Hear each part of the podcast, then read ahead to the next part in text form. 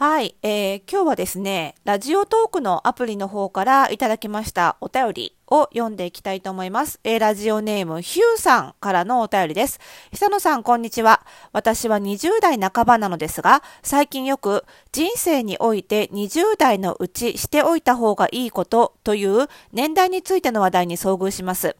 ファッションにおいても、それぞれの年代のうちにしておいたこと方がいいことや、その年代だからこそ楽しんでおくべきことってあると思いますか？久野さんご自身が20代の頃もうちょっと丸々しておけばなと思うことなどもありましたら、ぜひ知りたいです。ということで、お便りいただきました。今日は、この年代別に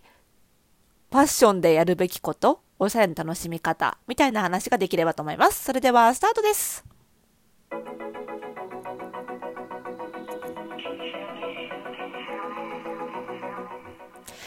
はい。ということで始まりました。本日185回目の配信でございます。おしゃれの呪いとくラジオでございます。この番組ではあなたに巻きつくファッションへの思い込みイコールおしゃれの呪いをバサバサと解いていきます。服装心理学をベースにおしゃれをもっと楽しみ自分を変えるコツをお届けしています。お相手はパーソナルスタイリストで日本服装心理学協会代表理事の久野里沙でございます。今日もよろしくお願いいたします。はい。ということで今日はね、ラジオトークのあのアプリのお便り機能からいただいた便りをお読みしたんですけれども、そうですね、年代別のファッション、まあなんか、ね、よく、あの、ファッションじゃないな、ファッションに限らず、あの、情報サイトなんかでね、なんかもう何十代になったらこれを着てると痛いみたいな、なんかそういう なんか記事は見たりしますけどね、まあそういうのはあんまり気にしなくていいんじゃないかな、ななんて思うんですけれども、まあいろんなお客様、あの、パーソナルスタイリングの現場で、私は本当に、若い子は10代からですね、そう、若い、若いお客さんは10代の方もいらっしゃるんですよ。あの、大学入学と同時に上京してきて、で、ちょっと、あの、東京の大学でどういう格好で行ったらいいか不安だから行ってください、みたいなのとかね、一緒にお買い物お願いします、みたいなことがあったりとかで、10代の方から、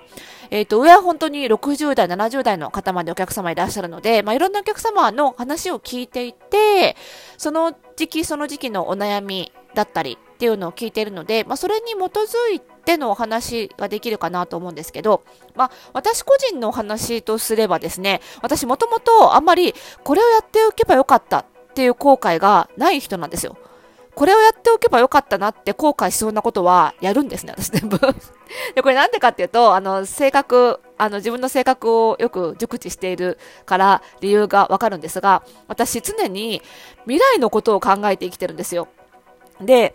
あの、未来でしかも、あの、未来で私は10年後にきっとこれを後悔するだろうっていうことをすごく、あの、細かく想像できるスキルがございまして なので、あのー、後悔しないために生きてるってとこがあるんですよ。なので、逆に言うと、今を生きてないんですね、あんまりね、私はね。だから、それはそれで良くない部分は結構あるんですけど、後悔しないように生きているので、後悔してることがないんですね。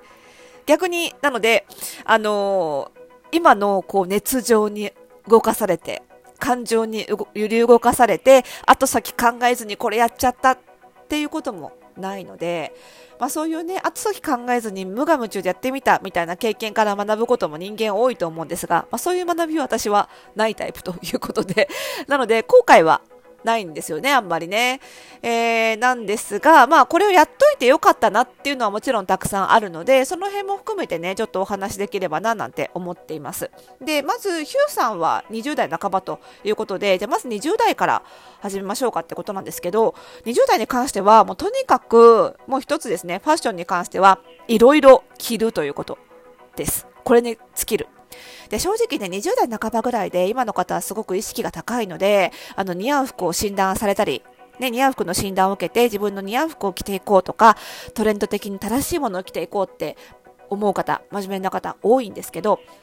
あの外見って20代以降まだ揺れ動くんですよね。で、どちらかというと、外見の個性が強くなる、他者との違いっていう意味で個性が強くなるのって30代以降なんですよ。なので、20代は割とまだ若さもあるし、似合わないものも結構勢いで着倒せてしまったりしますし、その外見の個性があまり突出してないので、あの、似合うものが多いというよりは、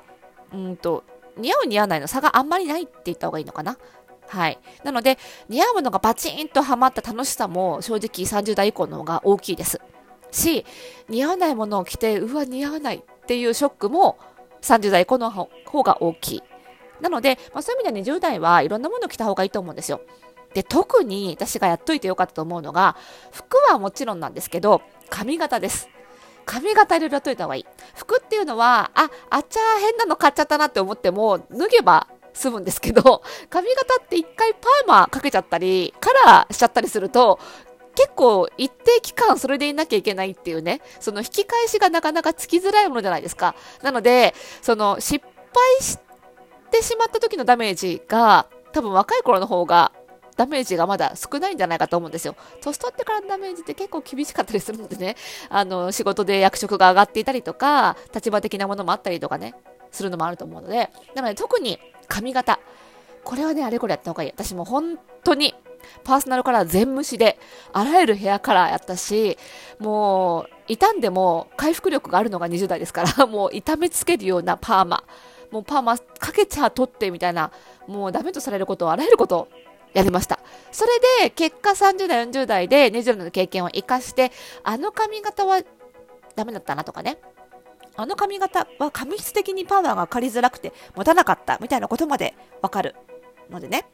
なので、特に髪型はあれこれやっといた方がいいなっていうのはおすすめ。ヘアカラーとかもね。特に今ほらコロナ禍で、あの、外出する機会が少ないのであれば、なおさら、やりたい放題じゃないですか。なので、やっとくといいかななんて思います。もう私40代ですけど、全然気にせずいろいろやってますけどね。まあね。でも20代やりやすいかなっていう気がしますね。で、えっ、ー、と、30代。30代ぐらいから、あの、ちょっと長い目で少し高いものを買ったりとかね、長く着られるものを買ったりし始めるのもいい時期かななんて思うので、この辺から、その、私の書籍でも紹介しているいろんな診断を受けて、私の書籍、最高にしっくり似合う服選び、こちらを買っていただくとね、あの、セルフチェックも自分で診断できるんですけども、顔立ちとか体型とか、えー、自分のパーソナルカラーとかに基づいた似合う服っていうのをちょっと着始める時期。でこの時に20代であれこれ着ておくと30代でその答え合わせが楽しめるっていうね。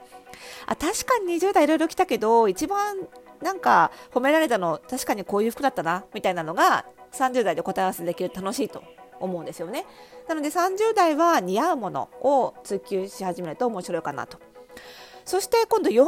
代になったら、もちろん体型変化で似合うものも変わってくるので、その辺はね、あの、ちょこちょこ診断を受けてたり、私の書籍を見直したりして、あの、キャッチアップしつつ、好きなものも、とも両立させていく。その似合うものを単純に着るだけじゃなくって、着たいものを似合わせるっていう一つ上の段階にも進んでいっていただきたいななんて思っていて、あの、うちのファッションコミュニティ服装心理ラボは、あの、この辺のね、あの実践を、あの、スタイリストのアドバイスを受けながら、あの、チャットに、あの、チャレンジした服装を写真撮って投稿しながらやってらっしゃる方がすごく多いです。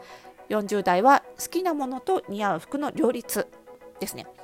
で、50代になったら、もうそろそろなんかこう社会的なしがらみからも逃れていける時期なのかなというか でだんだんこう好きな風に生きていける時期なんじゃないかなっていう気もしますのでで自分のアイデンティティも本当に確立してくるしなので着たいもの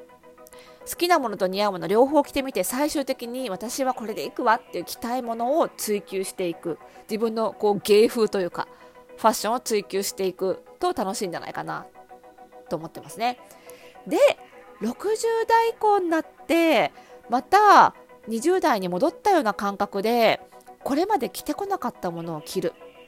これ楽しいんですよね。なんかかえって60代ぐらいになった方がなんかあのー、3、40代、50代でちょっと敬遠してたような派手な服とかが意外に60代になると年齢相応の落ち着きが自分自身出てきてなんか派手なものとかゴージャスなものとかちょっと仰々しいものが着こなせるようになったりするんですよね。なので私自身もあの60代70代になったら本当にもうなんかこれまでのこう自分の立場的に許されなかったもの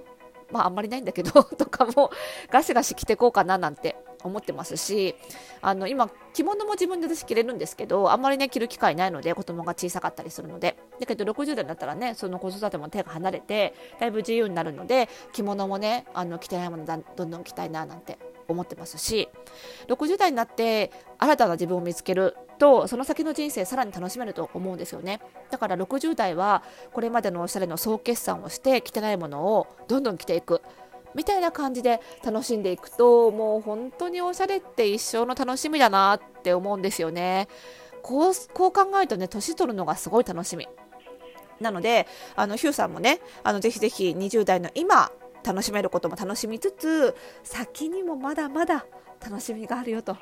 いうのはですねぜひ頭の隅に置いておいていただいて心待ちにしながら今を生きてください。楽しんでいただければいいななんて思っております。はい。まあ、あのうちのねあのファッションコミュニティ服装心理ラボ月額制のファッションスクールですけどもここもね結構年齢層広くって、えーと20代から50代60代の方もいらっしゃるかな。までかなりたくさんいらっしゃるのであのそれぞれの楽しみ方もあるしそれぞれの年代からのアドバイスだったりリアクションだったりが受けられるっていうのもすごくいいところだと思いますのでなんかね先々のどう楽しんでいったらいいかっていうなんかモデルを見たいロールモデルを見たいっていう場合にもねぜひ入っていただけるとあいつまでもおしゃれ楽しめるなって実感いただけるかと思います。はいあの公式サイト服装心理ラボの公式サイトとか入会方法がわかる、えっと、キャンプファイヤーのサイトはねあの番組概要欄にまたリンク貼っておきますのでぜひぜひご覧になってみてください。そしてこの番組ではまだまだ皆さんからのお便りお待ちしております、えー、番組概要欄にこれまた貼ってありますマシュマロのリンクからお気軽に送ってください、えー、そしてですねこの番組の過去の配信会をどんどん YouTube チャンネルにアップし始めております、えー、同じタイトルで、えー、おしゃれの呪いを解くラジオというタイトルの YouTube やっておりますのでこちらの登録もまだまだ登録者数少ないのではいぜひぜひ登録いただけると嬉しいです。こちらも URL 貼っておきます。それではまた次回。